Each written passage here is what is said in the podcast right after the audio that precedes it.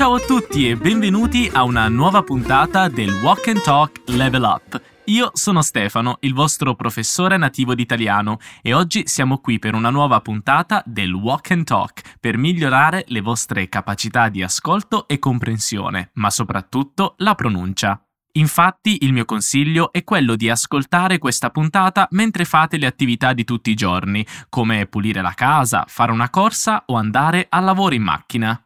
Ti ricordo che è molto importante ripetere le frasi ad alta voce ogni volta che senti questo suono. Questo è molto importante per migliorare la tua pronuncia e ricordare meglio le frasi.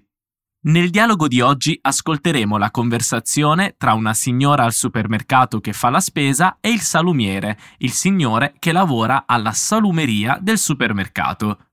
Come sempre, prima ascolteremo il dialogo e poi lo ripeteremo interamente per migliorare la pronuncia e la comprensione. Sei pronto? Allora iniziamo. Buongiorno signora, mi dica. Salve, mi può dare un etto di prosciutto crudo cortesemente? Certo, abbiamo questo prosciutto crudo in offerta a 14,50 euro al chilo. Benissimo, me ne faccia due etti allora. Certamente. Altro?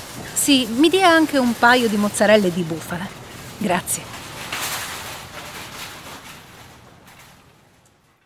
Allora, com'è andata? Hai capito che cosa compra la signora? Proviamo a riascoltare. Presta attenzione. Buongiorno signora, mi dica. Salve, mi può dare un etto di prosciutto crudo cortesemente? Certo, abbiamo questo prosciutto crudo in offerta a 14,50 euro al chilo. Benissimo, me ne faccia due etti allora. Certamente. Altro? Sì, mi dia anche un paio di mozzarelle di bufala. Grazie. Benissimo, adesso possiamo iniziare con l'analisi del testo. Appena la signora arriva al supermercato, il salumiere dice Buongiorno signora, mi dica. Buongiorno signora. Mi dica. Mi dica. Sai cosa significa mi dica? Ovviamente questo viene dal verbo dire ed è un imperativo formale con il lei che usiamo in italiano per essere formali. Lo sentirai molto spesso al supermercato, alla banca, alle poste se vieni in Italia. Allora la signora procede a chiedere che cosa vuole. Ti ricordi cosa chiede?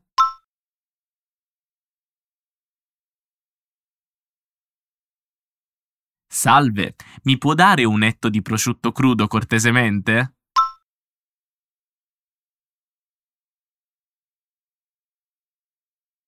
Salve. Mi può dare un etto di prosciutto crudo, cortesemente? Cortesemente? Ecco qui, la signora chiede un etto, quindi 100 grammi, di prosciutto crudo. Per essere più educata usa anche la parola cortesemente. Ripetiamola, stai attento. Cortesemente. Cortesemente.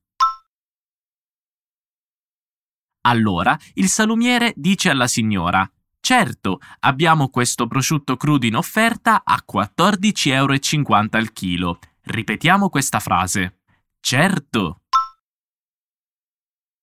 Abbiamo questo prosciutto crudo in offerta.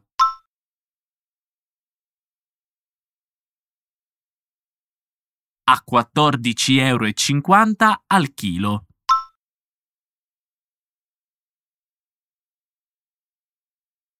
A 14,50 euro al chilo.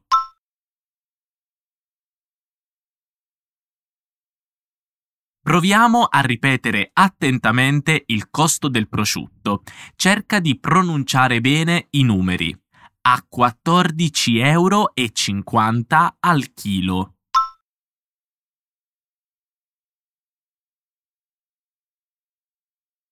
A 14,50 euro al chilo.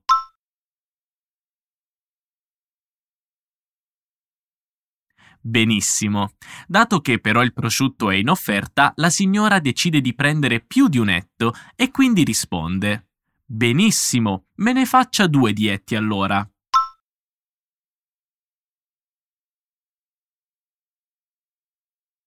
Benissimo. Me ne faccia due. Dietti allora. Me ne faccia due dietti allora.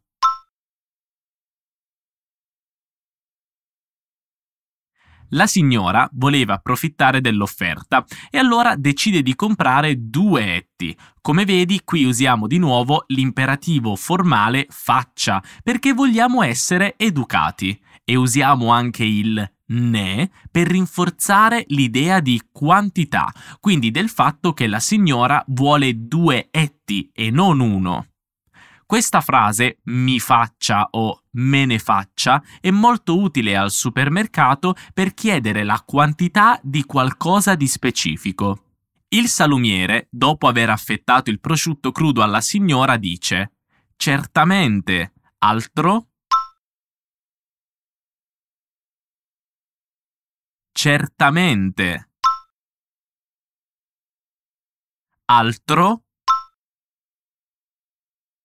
Attenzione all'intonazione di altro, dato che è una domanda. Altro?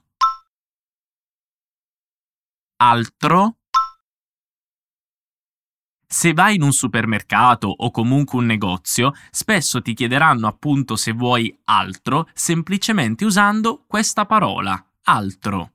E ti ricordi se la signora vuole qualcos'altro? E se sì, ti ricordi cosa vuole?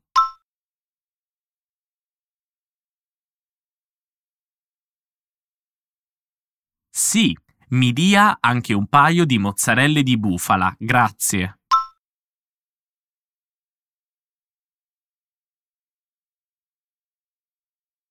Sì, mi dia anche Un paio di mozzarelle di bufala, grazie.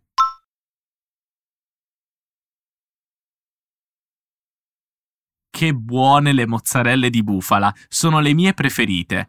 Attento alla pronuncia della D nel verbo dia. Ripetiamo insieme. Mi dia.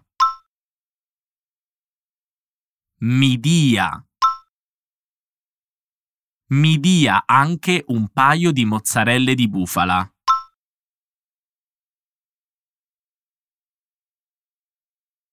Dia è come il verbo faccia di prima, lo usiamo appunto per essere più formali ed educati in un supermercato o negozio, quindi diciamo mi dia più la cosa di cui abbiamo bisogno. Benissimo, adesso ti rileggerò il dialogo per ripetere tutto quello che abbiamo appena studiato. Buongiorno signora, mi dica. Salve, mi può dare un etto di prosciutto crudo cortesemente? Certo, abbiamo questo prosciutto crudo in offerta a 14,50 euro al chilo. Benissimo, me ne faccia due dietti allora. Certamente. Altro? Sì, mi dia anche un paio di mozzarelle di bufala, grazie. Ottimo, com'è andata? Proviamo a riascoltare il dialogo direttamente dalla signora e dal salumiere. Buongiorno signora, mi dica, Salve, mi può dare un etto di prosciutto crudo cortesemente? Certo, abbiamo questo prosciutto crudo in offerta a 14,50 euro al chilo. Benissimo, me ne faccia due etti allora. Certamente. Altro? Sì, mi dia anche un paio di mozzarelle di bufala. Grazie. Benissimo. Allora, com'è andata? Meglio della prima volta? Sono sicuro di sì.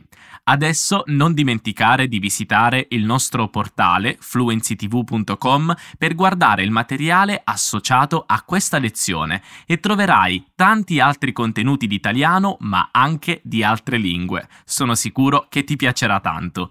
Noi ci vediamo nei prossimi episodi. Un abbraccio dall'Italia. Ciao!